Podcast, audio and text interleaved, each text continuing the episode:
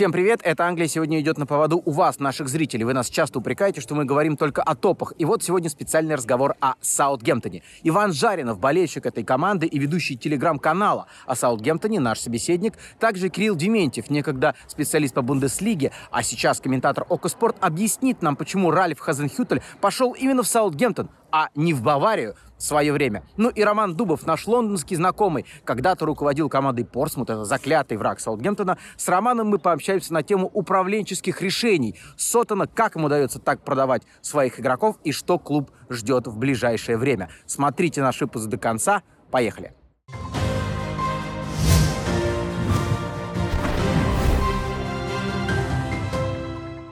Я начну с небольшой прелюдии. Саутгемптон после восьмого тура, поскольку он начинал этот тур, стал лидером, пусть и на несколько часов, но тем не менее таблицу он сдавлял. Даже когда он потерял это лидерство, тем не менее 16 очков после 8 матчей – это а, их рекорд. В премьер-лиге они так много после 8 туров не набирали. Ну, точнее, повторили свой рекорд, но это уже не суть. А, по-вашему, а, господа, в чем закономерность этого хорошего старта или это просто а, случайный всплеск? Иван.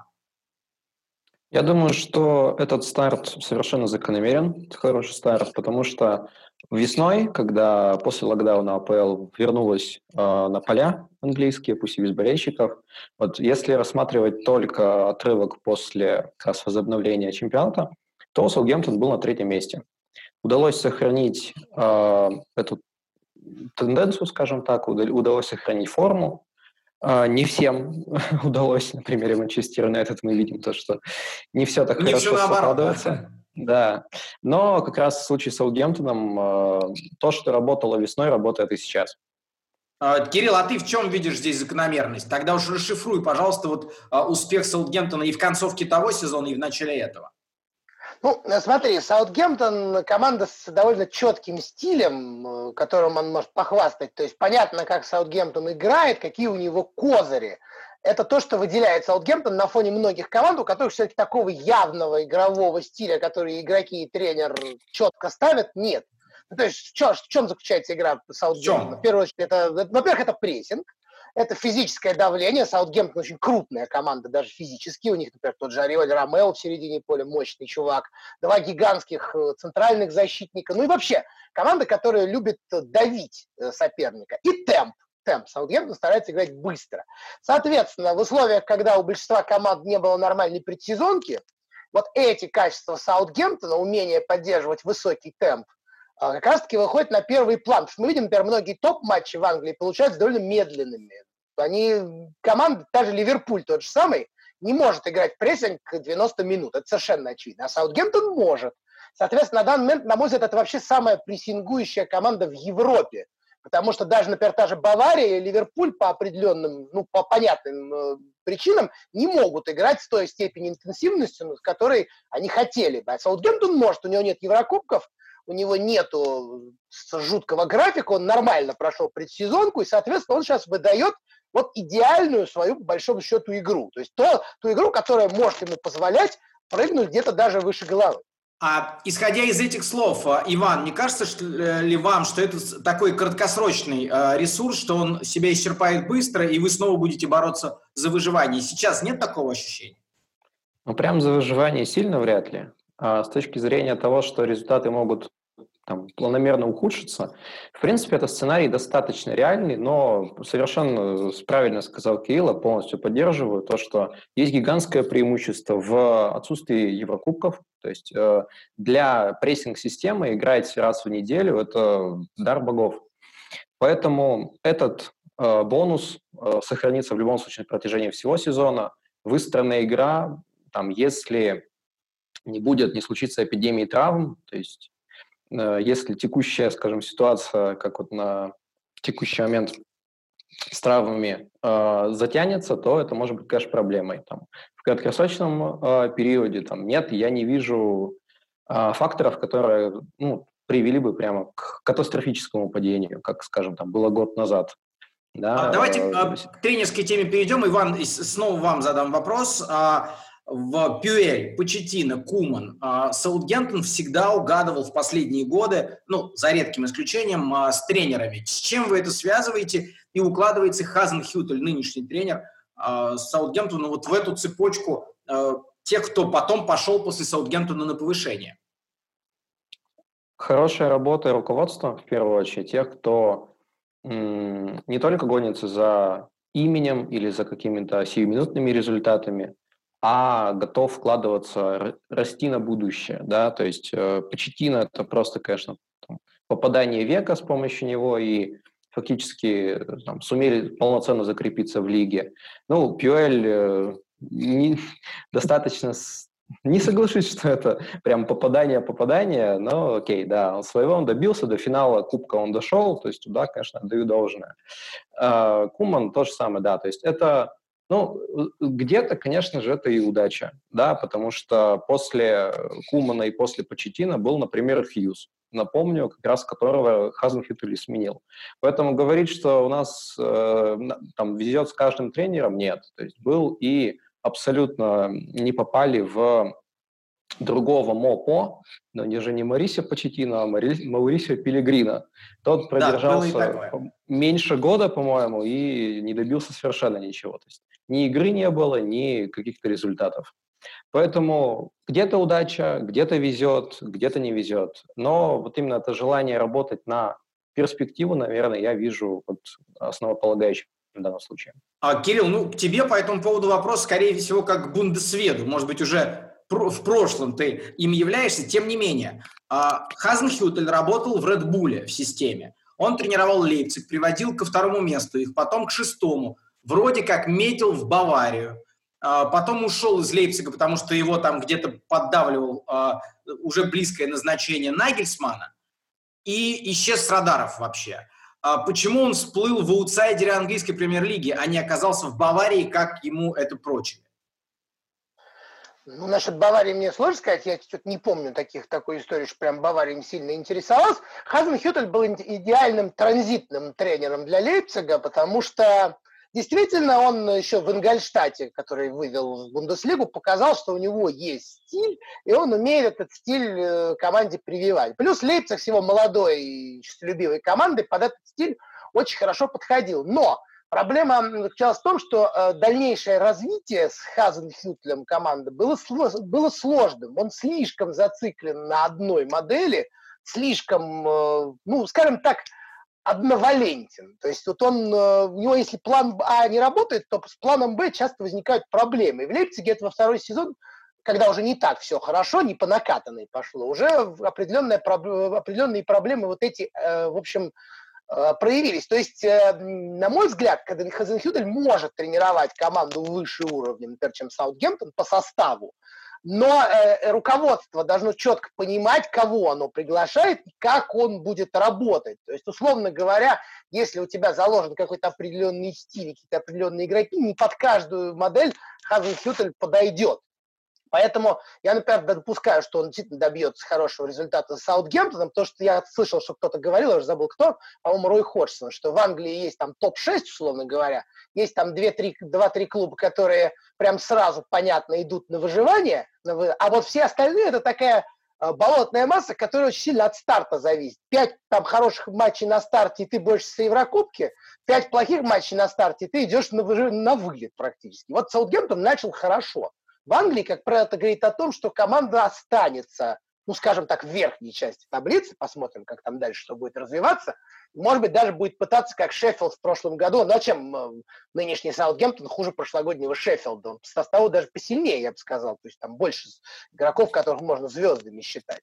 Вот, поэтому я допускаю, что Саутгемптон в этом году действительно добьется хорошего результата, видимо, максимального в данной своей жизни, и вполне возможно, к Хазенхютлю будет интерес стороны клубов, скажем так, с большим бюджетом. Я не скажу, что более Давай сильно, здесь, с большим Кирилл, бюджетом.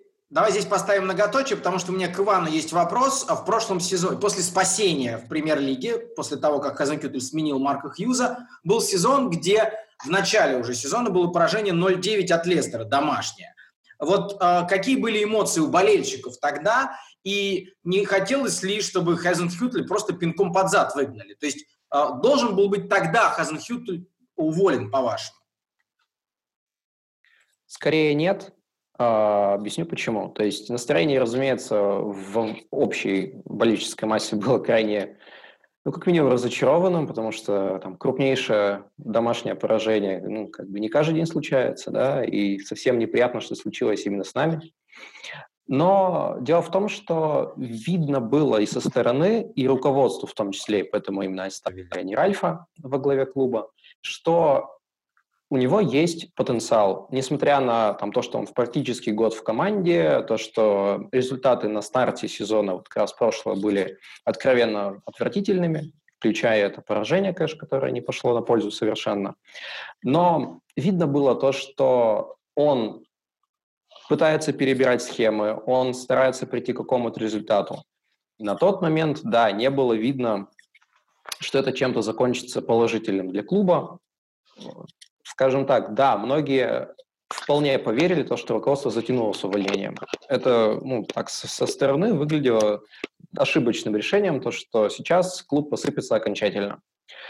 Но сумел Ральф перестроиться. Я не знаю, почему он так долго тянул с переходом к своей любимой схеме. То есть он еще в Ингольштате играл по 4-2-2-2. Э, Кирилл, наверное, может меня поправить, если я ошибаюсь. И... Не буду поправлять, так оно и было.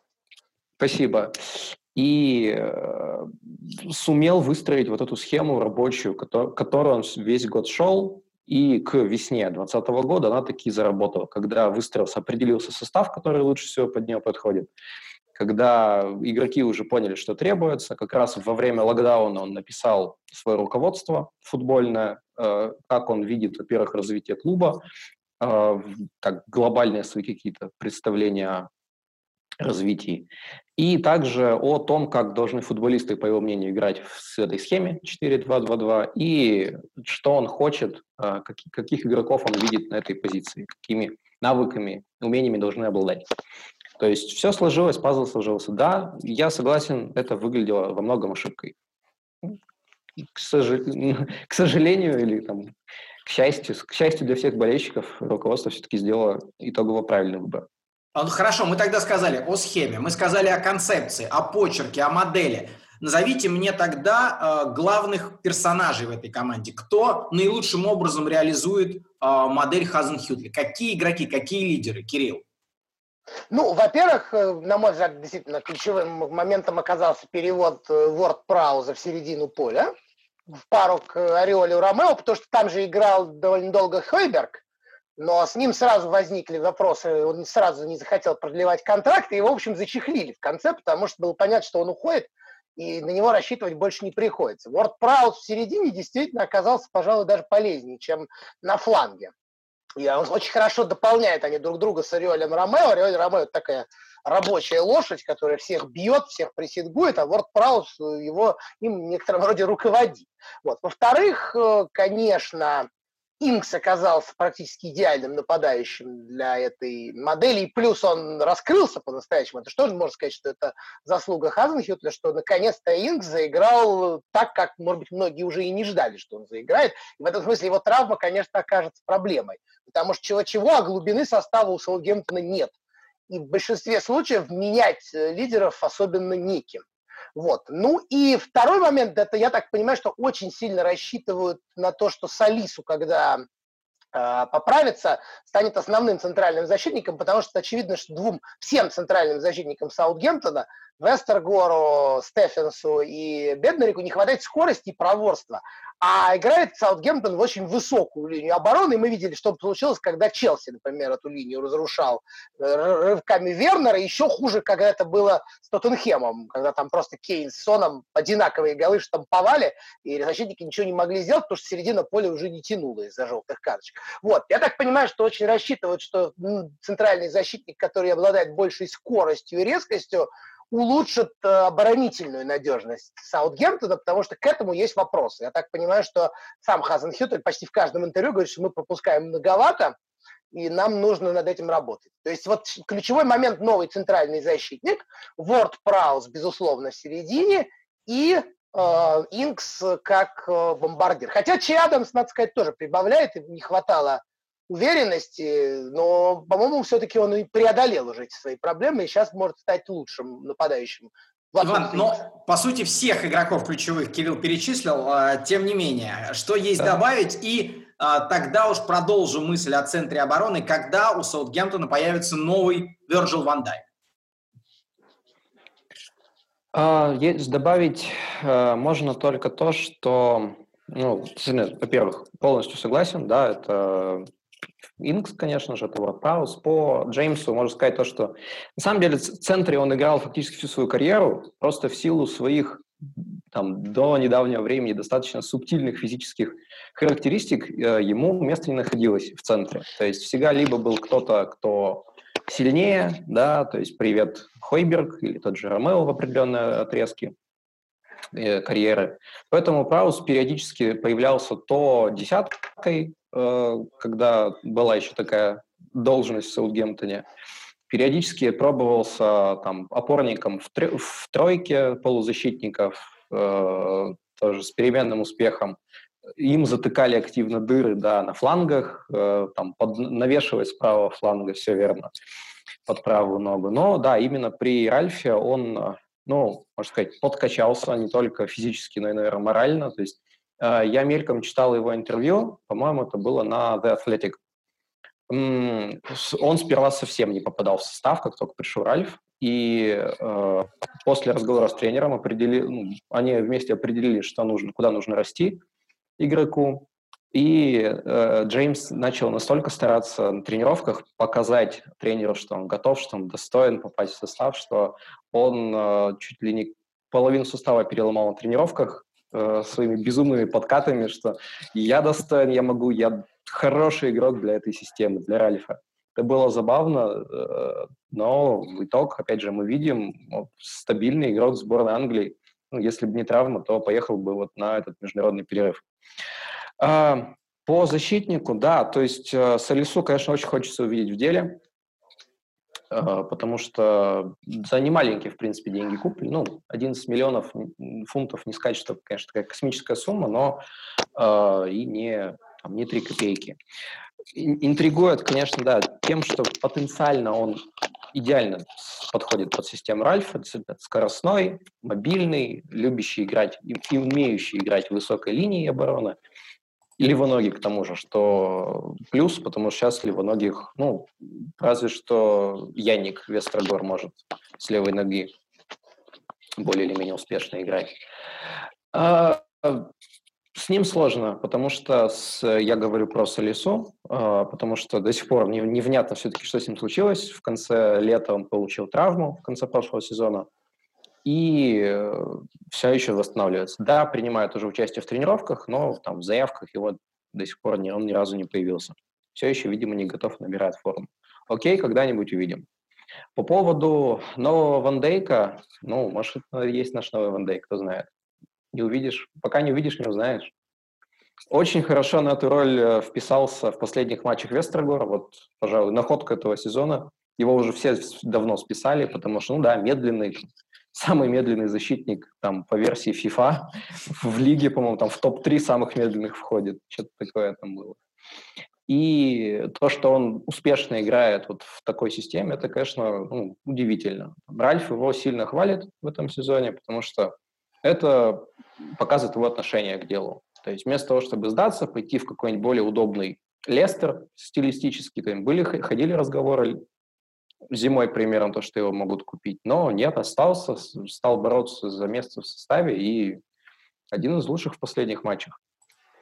Поэтому... Да, ну, Давайте вернемся к многоточию, который я поставил, а, и будет разный вопрос напоследок. Кириллу вопрос про Хазенхютля, его будущее. А, если ты говоришь о возможной заинтересованности более серьезных клубов, то где можно представить Хазенхютля с его системой игры? В какой топ-команде? И английской ли?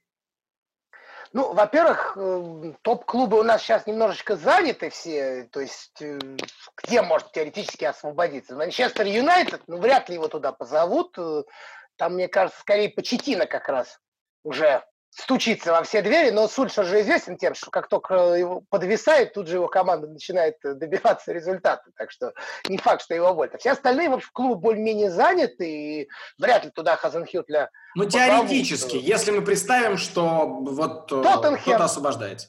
Тоттенхем, в принципе, наиболее такой очевидный вариант. Тоттенхем, на мой взгляд, вполне мог бы играть в жесткий прессинг, чего они не делают при Мауриню. Мауриню своя совершенно структура, которая, кстати, в последнее время неплохо работает. Но представить себе Хазен Хьютля, на каком-то этапе именно в Тоттенхеме, учитывая, что это все-таки еще не сильно гламурно, там это не Челси, условно говоря, и не Ман-Сити. То есть там можно себе представить такой концепт футбол именно в духе Хазен Хютли. Теоретически он может даже приносить результат. В Германии, например, сейчас, в принципе, не так много проектов, которые могли бы ему себя сейчас в данный момент позволить э, ну, Ливеркузин чисто теоретически, но в Ливеркузине, в принципе, тоже тренер похожего плана. Только единственное, что Бош тоже делает ставку на прессинг, только у него короткие розыгрыши и владение мячом, а не быстрые атаки, как у Ральфа. Но теоретически в Байере, да, почему нет? Э, в остальном Гладбах условный, ну а зачем ему так уж это интересно? В Гладбахе особых денег нет. Э, тем более, что там сейчас есть тренер, который, в принципе, тоже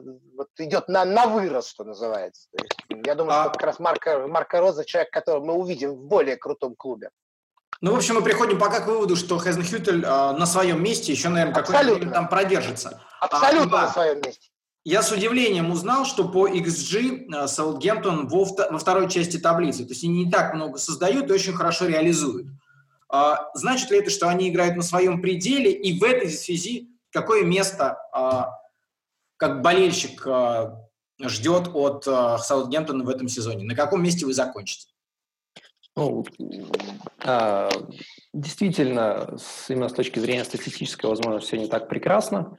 Тут а, есть такой момент, что там даже два момента. Первый – это матч с Виллой. Э, во втором тайме она, она создавала там просто уйму моментов, там и пенальти, и просто расстрел почти пустых ворот, э, когда Саугемптон просто окончательно развалился после того, как повел 4-0. Ну, Ральф а вот, вот, это, вот это, кстати, извини, я прерву свойства клубов не из топа, они не умеют играть, когда да. очень круто и много ведут. То есть, насколько уверенно в таких случаях действуют топы, а клубы, которые к этому не привыкли, могут растеряться, решить, что уже ну, все, чуть, начать чуть на часы смотри. Да. Могли, могли. Я комментировал Запросто, этот да. матч, и прям там действительно была просто жуткая разница между тем, как Саутгемптон играл до счета 4-0, когда он стал играть при счете 4-0. Так, подбираемся к перспективам по итогу сезона. Иван, мысль продолжается. Mm-hmm.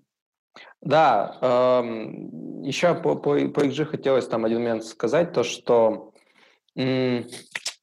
команда сейчас играет в такой футбол, то что более м, прагматично, что ли. То есть забив гол, она уже не несется забивать второй, она уже будет играть на сдержанного соперника. Поэтому минимальная э, разница, преимущество по XG вполне закономерно, на самом деле, над соперником.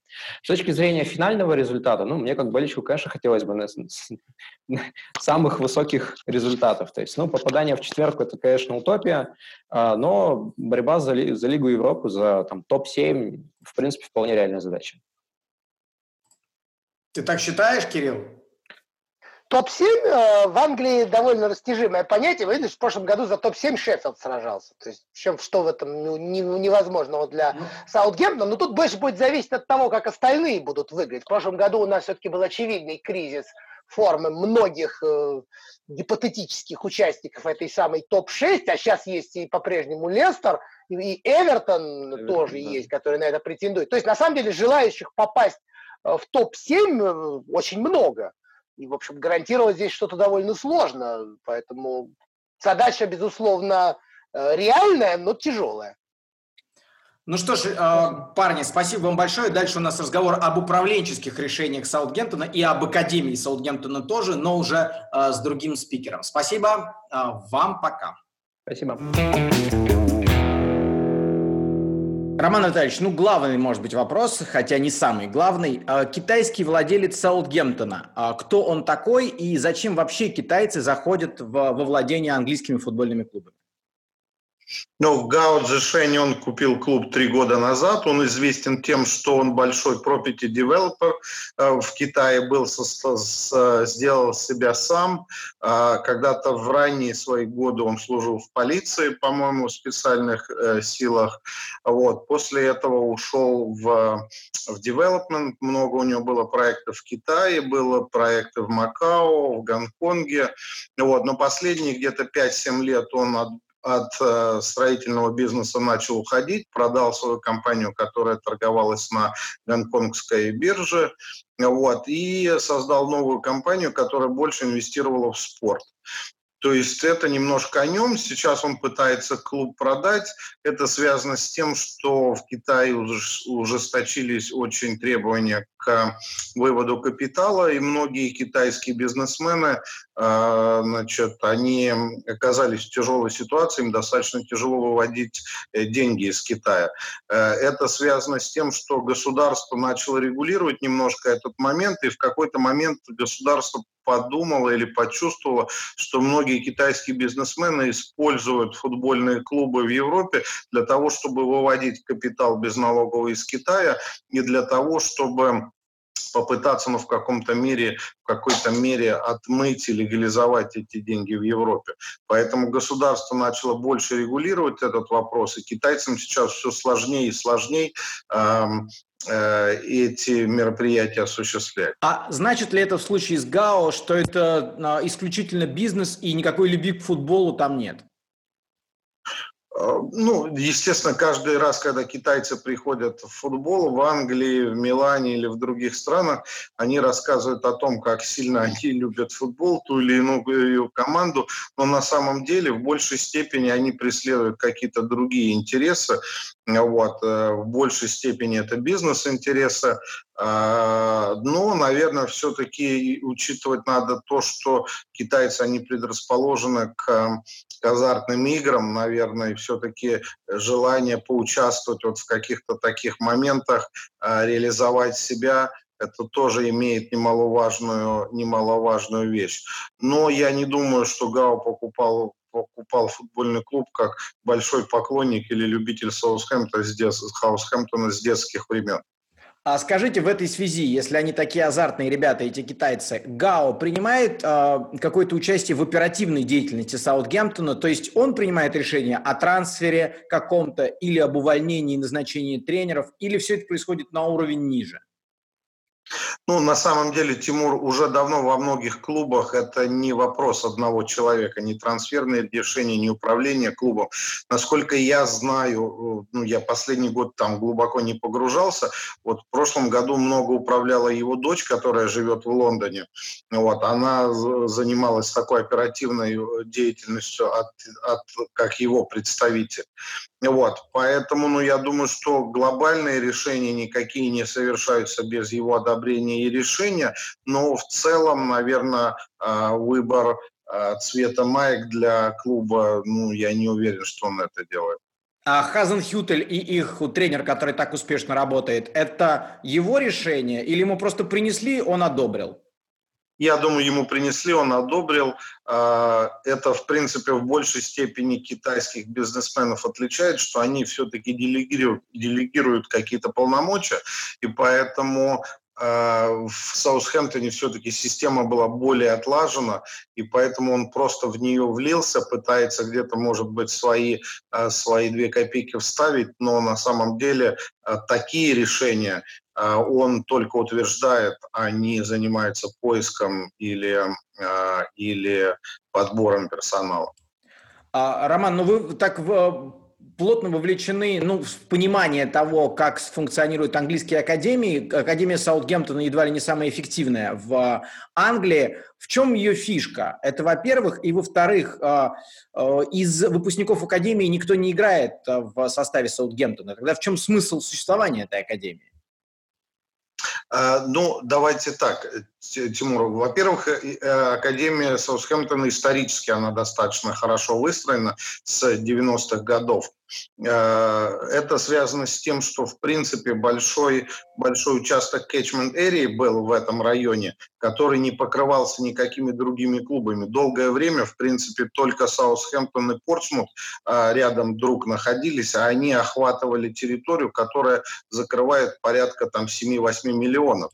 То есть на юге, на юге Англии, Корнуолл, южное побережье, Хейстингс, Брайтон, то есть никогда не было больших клубов, поэтому Саутхэмптон э, достаточно активно на этом рынке действовал. У Портсмута никогда не было сильной академии. У Брайтона она только начинает там подтягиваться последние годы, поэтому Саутхэмптон снимал, снимал сливки и, э, и на этом концентрировался. То есть это был первый пункт, по которому они основывались. Второй момент, что когда в 2000 каком восьмом или девятом году э, значит, швейцарцы выкупили клуб из банкротства, то они решили, что надо сделать новую модель, и они просто сконцентрировались на том, что основным источником дохода должна стать продажа футболистов и, и их подготовка. Поэтому они инвестировали там в первые же годы достаточно там два или в три раза больше денег, чем, э, чем ранее было инвестировано в академию, обновили все поля, обновили инфраструктуру, улучшили тренерский состав, поэтому и результат как бы отсюда пошел. Второй, что достаточно сильная система скаутинга, она была исторически вот в, в, южном, э, в, южном, в южной части Великобритании. Поэтому, ну, как бы это их плюс, и я думаю, что они сделали, в принципе, достаточно хорошую работу. То, что касается, что игроки не играют в Саутгемптоне, ну, Такой наверное... Цели нет да, нет, то есть они все равно, они начинают там играть, они, они проводят как, какое-то время, если взять того же Лалану, он пробыл там в клубе достаточно много, там, я не знаю, то есть здесь нет никакого парадокса, что выпускники не играют в стартовом составе. Такой задачи просто у Саутгемптона не стоит действительно такой задачи не стоит, но если посмотреть на, э, на историю немножко глубже, то все игроки, которые вышли из Академии, и Ширер, и и Бейл, они, и Лалана, они все поиграли за клуб, и Люк Шоу, они сделали свой дебют, они сыграли несколько сезонов, помогли клубу на том или ином этапе, ну а дальше клуб сделал то, что он должен был сделать, все-таки это бизнес, и, э, и клуб продал их за достаточно большие деньги для того, чтобы попытаться э, сделать следующий шаг и найти других более молодых, молодых игроков, более талантливых. А спортивные задачи никакие не стоят. Вот сейчас там делали скриншот этой таблицы турнирной, когда пятничным вечером Саутгемптон вышел на первое место, сейчас он на четвертом. Uh, у них не может вот такое головокружение от хорошего старта вдруг переклинить и сказать, давайте мы будем бороться там за зону Еврокубков, а может быть выше задачу поставим. Или они все равно будут в ну, серединке Нет, Тимур, да, я думаю, что все реалисты, все реалисты, извиняюсь, что перебил, и я думаю, что такой задачи не ставит. Естественно, каждый клуб пытается поставить задачу выигрывать в каждом матче, забраться как можно выше но э, чтобы все-таки тягаться с топ-клубами, это абсолютно другие финансы, абсолютно другие инвестиции, которых у Саутхэмптона просто на данный момент нету. Учитывая то, что есть достаточно серьезные финансовые проблемы у основного акционера, который уже, в принципе, неоднократно в, в интервью заявил, что у него нет возможности сейчас никак клубу э, финансово помогать, Последний раз деньги, которые в Саутхэмптон велись, это был лоун 80 миллионов, которые они заняли в одной из, из компаний. Поэтому я думаю, что они более, более приземленно на многие вещи смотрят. И, э, и основная задача все-таки это сохранить прописку в, в премьер-лиге, чем там воевать с э, топ-клубами в, за, первые, за первые места. Куда, -то, куда в итоге э, деньги идут, которые так, в общем, на которые они продают своих футболистов? Вирджил Ван Дайк. До этого была массовая распродажа в Ливерпуль чуть раньше. Хойберга сейчас продали. У них постоянно есть поступления от трансферов. На что эти деньги идут? Почему им приходится время где-то еще занимать? Тимур, но футбольный, футбольный бизнес достаточно, э, достаточно жесткий, да, все равно, если ты хочешь соответствовать, то твой бюджет, ну, если мы говорим о бюджете там Саутхэмптона, все равно он не сравним там с бюджетом Тоттенхэма, Эвертона э, и не говоря уже о Манчестер Сити. Поэтому, в принципе, и инвестирование в новых игроков, и инвестирование там в инфраструктуру, инвестирование э, в текущий состав, это все-таки достаточно большие деньги. Потом надо понимать, что когда игроков продают, неважно, это Ван Дайк или кто-то, 90% это сделка, которая разбита на 4, 5, а то и 6 лет. То есть они получают деньги не одним платежом, а платежом по 5-7 миллионов. 5-7 миллионов – не такие большие деньги в год, от которых можно э, делать суперклуб. Поэтому это просто дает им возможность конкурировать на уровне, э, скажем, там, бюджета уровня Кристал Пэласа э, или Фулема, но не конкурировать с уровнем Тоттенхэма или Манчестер Сити. Какое место они, по-вашему, в этом сезоне займут? Я думаю, что в течение короткого времени они вернутся там, где они belongs, во вторую половину э, турнирной таблицы при всем уважении к клубу. И я думаю, что на долгом э, периоде они, наверное, все-таки не смогут конкурировать. Я думаю, что в, в место от, от 10 и ниже. А, помнится, в 2012, кажется, году, когда вы занимались плотно делами Портсмута, вы нас приглашали с Денисом Казанским на а, дерби а, Южного берега, Саутгемптон-Портсмут. Вот вспоминая те времена, можете какую-то историю рассказать про Саутгемптон, а, может быть, которую а, никто не знает, но знают люди, которые а, были близки к а, руководящим кругам, кругам клуба? Какая, какая, какую можно рассказать, тут тот же Э, Чемберленд, он когда-то на самом деле, он житель Портсмута, и он пришел в Академию Портсмута, в которой пробыл всего 4 недели, а потом перешел в, в Академию Саутхэмптона, потому что его отцу предложили там работу как часть сделки за то, что он перейдет туда в, семи, в семилетнем возрасте. Но если возвращаться, да, как бы к к дерби Саутхэмптон-Портсмут, я хочу рассказать историю о том, ну, наверное, вы помните, что как проходят дерби этих, этих клубов, да, что болельщики Портсмута не могут приезжать на стадион Саутхэмптона самостоятельно, и болельщики Саутхэмптона не могут приезжать э, на стадион Портсмута самостоятельно. Только они приезжают на свои стадионы, усаживают их в автобусы, под, э, под присмотром полиции автобусы приезжают, например, в Портсмут или Саутхэмптон по специально выведенному коридору, их заводят на трибуну, они болеют, точно так же после этого э, закрывается пространство, их выводят обратно в автобусы, они не могут самостоятельно пойти и уезжают в Саутхэмптон. То есть это, в принципе, одно из таких самых жарких э, дерби, которое может, э, может случиться. Мне приятно, что в наше время, да, как бы мы, мы наши дерби не проиграли, да, как бы, то есть оба дерби мы сыграли. В Я помню, тогда в 2012 году Лалан еще играл за Саутгемптон, счет был а, 1-1. Но теперь они могут сыграть эти команды только в Кубке. Роман, спасибо огромное. Я думаю, что, может быть, эти команды э, на Южном берегу еще дадут повод о себе поговорить, и мы тогда непременно пообщаемся. Спасибо, пока. Все, Тимур, удачи, спасибо.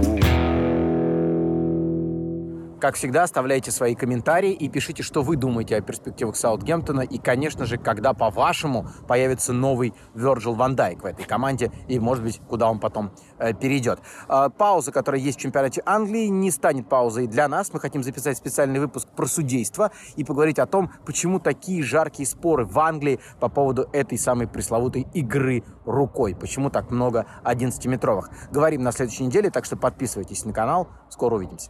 Música